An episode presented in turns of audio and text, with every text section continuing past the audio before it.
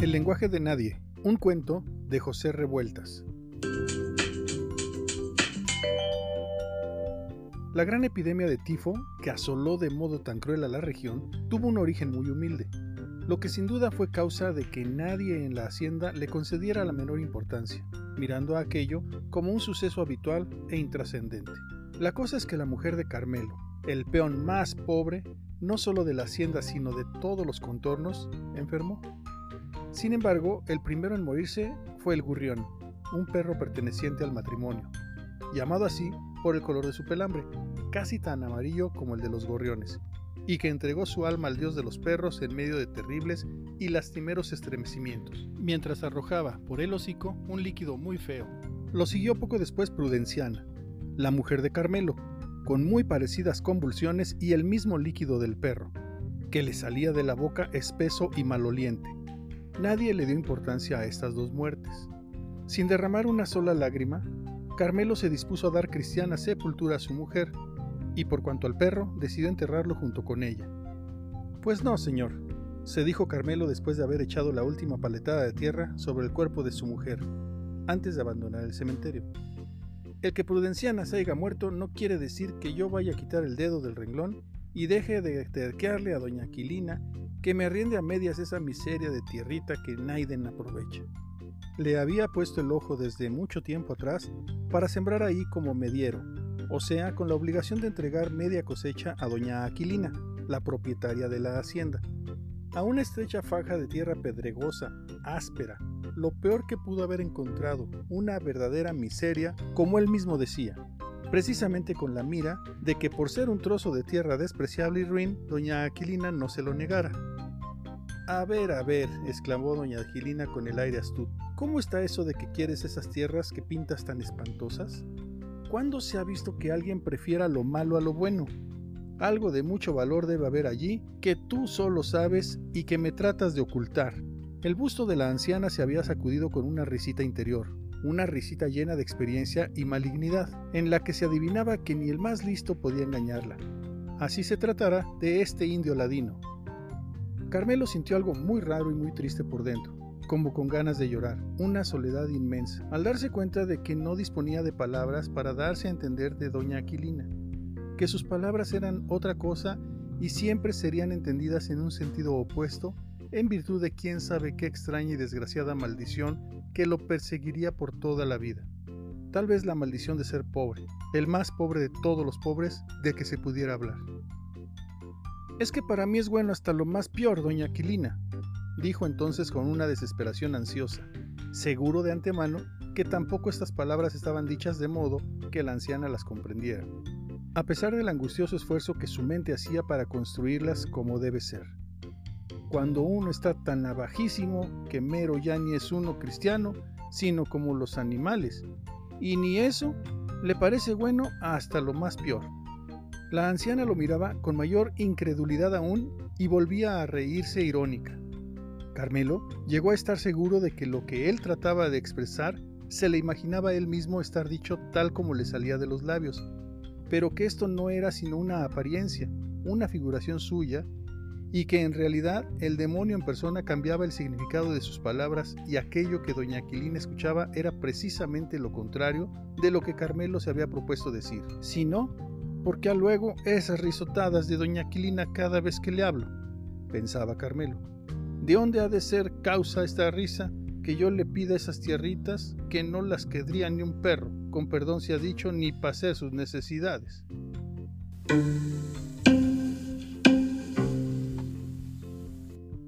Doña Aquilina, no obstante sus 60 años, era una mujer erguida, derecha, llena de vivacidad en los ojos, siempre con un vestido de raso negro y un dogal de terciopelo al cuello, del que pendía una medallita de plata. Durante los 20 años que tenía de vivir en la hacienda sin salir para nada de ella, afuera de las contadas ocasiones en que iba a la capital de la provincia para entrevistarse con el gobernador, doña Aquilina solo recibió una única visita, al parecer de sus parientes, haría de esto cosa de dos meses.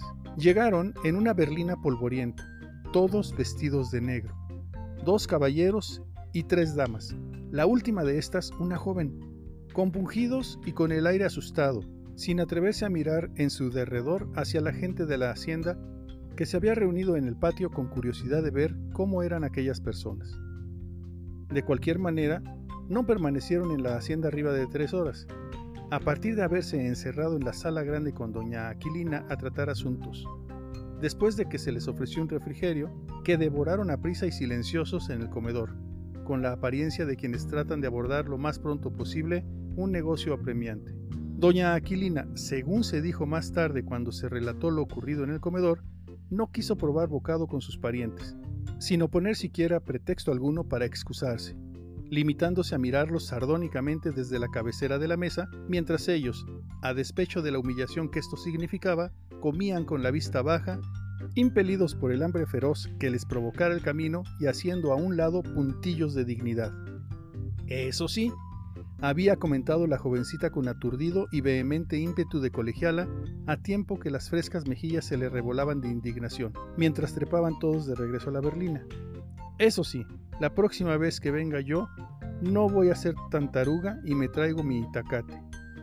El que parecía ligeramente menos viejos de los dos caballeros intentó lanzarle un reproche enérgico por aquellas palabras tan inconvenientes en los labios de una señorita pero solo logró expeler un ah de profundo desaliento.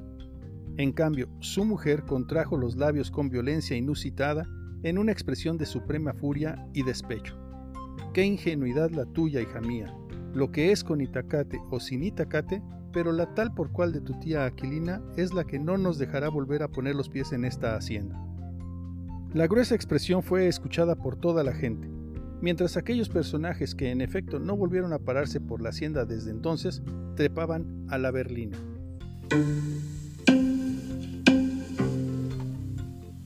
Carmelo se quedó mirando obstinadamente sin darse cuenta de otra cosa, la tumba fresquecita de Prudenciana, ya que la hubo enterrado. Claro, sería mejor que no se hubiera muerto, porque así juntos habrían trabajado aquellas tierras que tarde o temprano doña Aquilina iba a terminar por arrendarle después de tantos años de estar porfiando, ya que de todos modos Carmelo no estaba dispuesto a quitar el dedo del renglón aún muerta prudenciana. Tenía los pensamientos de tal modo puestos en la tierra de doña Aquilina que de pronto escuchó sorprendido junto a él, ahí en el cementerio, mientras miraba la tumba, un gruñido de protesta y se sonrió al advertir que había olvidado por completo la presencia del Tiliches, el tonto de la hacienda. Bueno, si Carmelo era el último de los peones, peón de peones, peón de temporero, el más infeliz, que ni siquiera trabajaba todo el año y apenas comía, casi un mendigo, había alguien que le aventajaba en desgracia y ese era el Tiliches. La cuestión fue que, al ver que Prudenciana estaba muerta, Carmelo se puso muy preocupado, pues no iba a poder cargar él solo con el cuerpo de la difunta y ni modo que nadie lo ayudara, Así que entonces pensó en el Tiliches, y juntos echaron el cadáver a cuestas hasta el camposanto. Ahora había que cumplirle el ofrecimiento de obsequiarlo con aquella botella de aguardiente que Carmelo guardaba escondida entre las pencas de maguey que formaban el techo y las paredes de su jacal. Sí, había que cumplirle, aunque le costaba mucho no arrepentirse de tal generosidad. Pero ¿quién, si no el Tiliches, le hubiera ayudado a cargar a Prudenciana? Miró, con una especie de ternura, el rostro peludo del Tiliches, su cuerpo contrahecho y la saliva que escurría por los labios. En los ojos del tonto había una comunión, una dulzura, como si el imbécil comprendiera todos los pensamientos, todas las esperanzas de Carmelo, quien sintió en ese momento que era de lo más sagrado este compromiso y que había que entregarle la botella a pesar de que le doliera tanto hacerlo. Harto bien friegas, enano maldito, dijo con enojo. Mal acabo de enterrar a la dijunta y ya no te cabe la priesa del trago. El monstruo se encogió sobre sí mismo igual a un mico con miedo, la mirada dócil y húmeda, a tiempo que gruñía apresuradamente en sentido negativo para indicar con su más desesperada elocuencia que estaba de acuerdo en no molestar más a Carmelo y que se sometería a todo cuanto su amigo le indicara. Arrepentido, Carmelo tuvo un destello de asentimiento en los ojos que el Tiliches pareció beber con ansiedad. Si tú no más eres malo cuando te emborrachas, añadió con entonación afectuosa, pese a que el Tiliches era sordo y no percibía el matiz ni nada. Y por eso Luego, luego todos te agarran a palos y azotes antes de que andes queriendo te echar encima a las mujeres. Manquesas no sean tus intenciones, ya que te mira embriago y así pasa, pues tú no eres malo sino nomás cuando te emborrachas. El contrahecho idiota produjo unos sonidos llenos de regocijo infantil y amistoso que equivalían a una carcajada, sacudiendo la cabeza de arriba para abajo. Ambos se comprendían en absoluto, sencillamente, apenas con palabras, es decir, pues el tiliche solo podía lanzar aquellos ruidos y borboteos, sin embargo, comprensibles del todo para Carmelo. Las cosas sucedían como éste en realidad lo había dicho.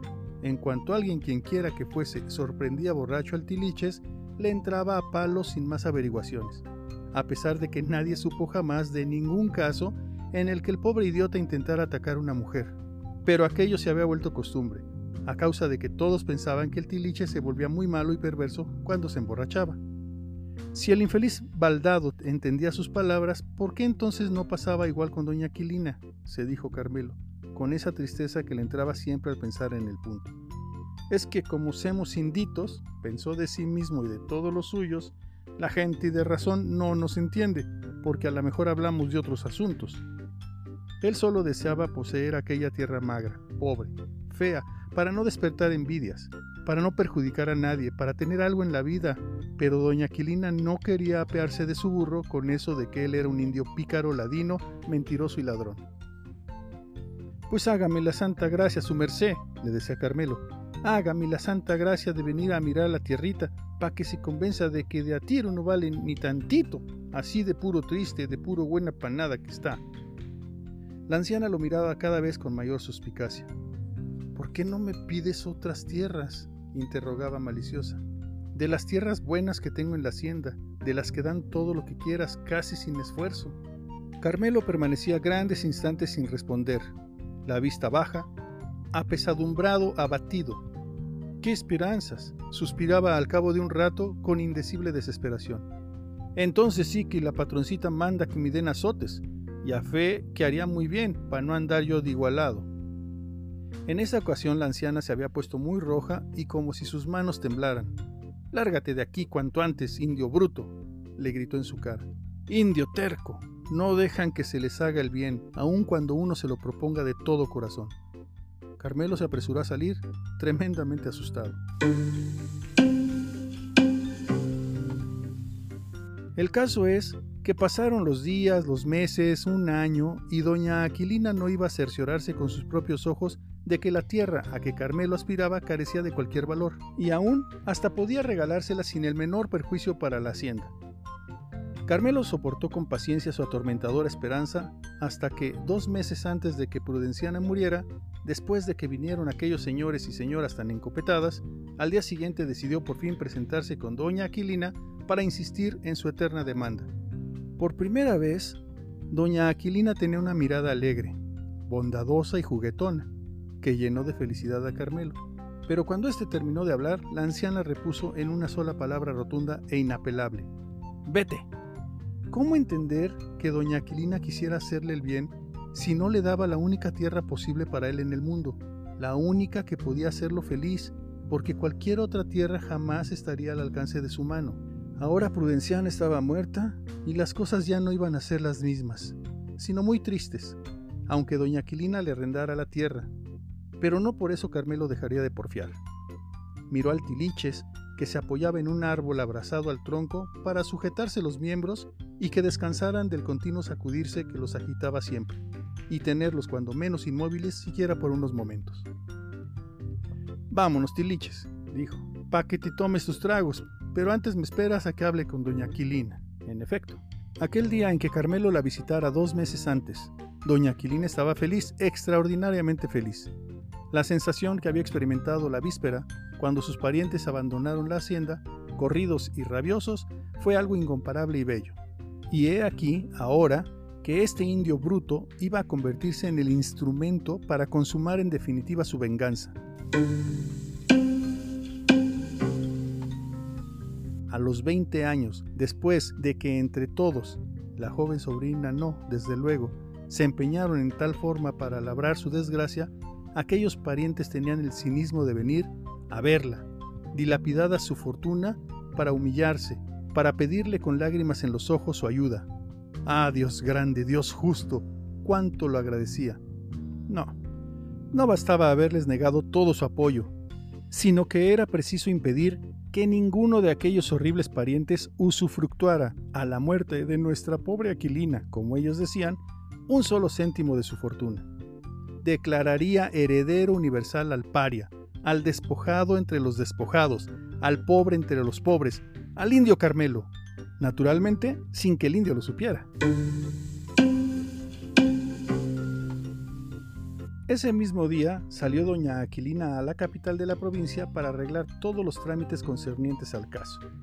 Voy a decirle a doña Aquilina, pensó Carmelo, que ahora que se murió Prudenciana, no me queda más consuelo que la tierrita esa con la que le he estado triqueando. Pero no le fue posible decir nada porque en la casa grande le dijeron que se largara muy lejos y que doña Aquilina ya estaba harta de él. Como después lo comprendieron todos, la terrible epidemia de tifo comenzó con la muerte de Prudenciana, a la que nadie quiso darle la menor importancia por tratarse de la muerte de alguien tan espantosamente pobre. En muy pocos días, las defunciones se sucedieron una tras otra y la gente comenzó a huir, abandonándolo todo. Doña Aquilina agonizaba sola en su recámara de la casa grande, sin criados que la atendieran, pero por fortuna ahí tenía a su lado al fiel Carmelo, quien aún con la esperanza de obtener la tierra, la asistió hasta sus últimos momentos. Como en el caso de Prudenciana, Carmelo tuvo que acudir a los servicios del Tiliches, a quien debió prometerle otra botella de aguardiente, y entre ambos condujeron al cementerio a doña Aquilina. Carmelo no comprendía ahora por qué lo tenían en el juzgado de lo criminal en la cabecera del distrito, no muy lejos de la hacienda. Ahí estaban también aquellos señores y señoras muy principales que eran parientes de doña Aquilina. El juez se había inclinado al oído del señor de más edad con una expresión untuosa y sonriente. ¿No ha sido esto algo en rigor providencial para sus intereses? dijo, en bosqueda.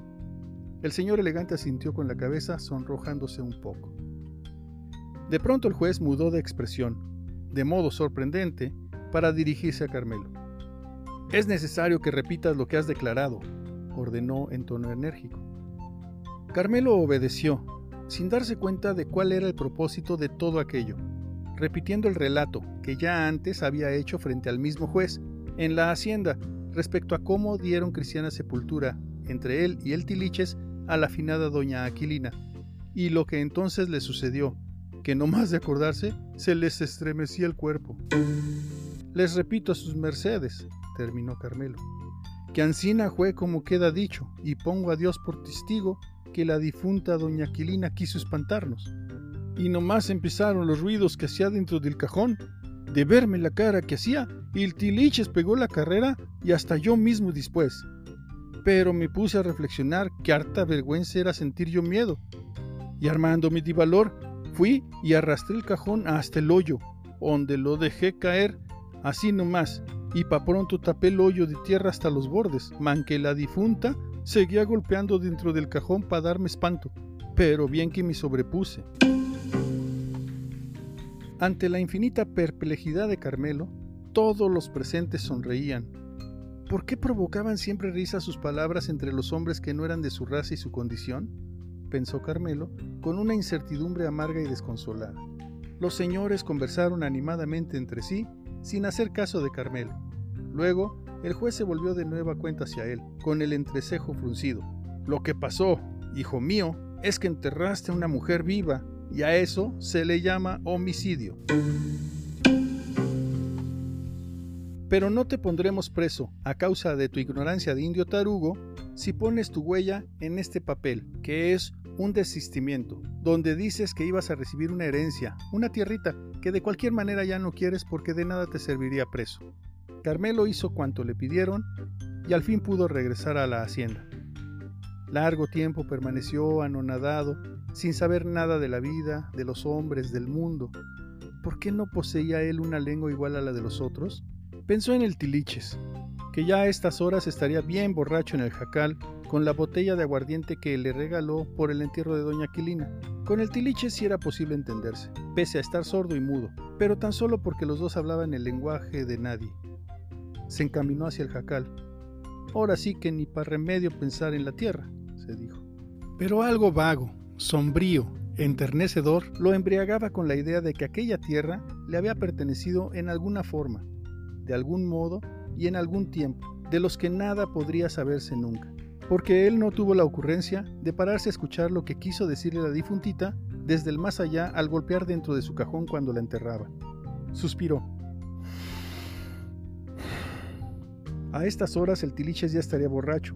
Cuando se encontraran, le iba a dar su buena entrada de golpes, como era costumbre cuando cualquiera se topaba con él en ese estado.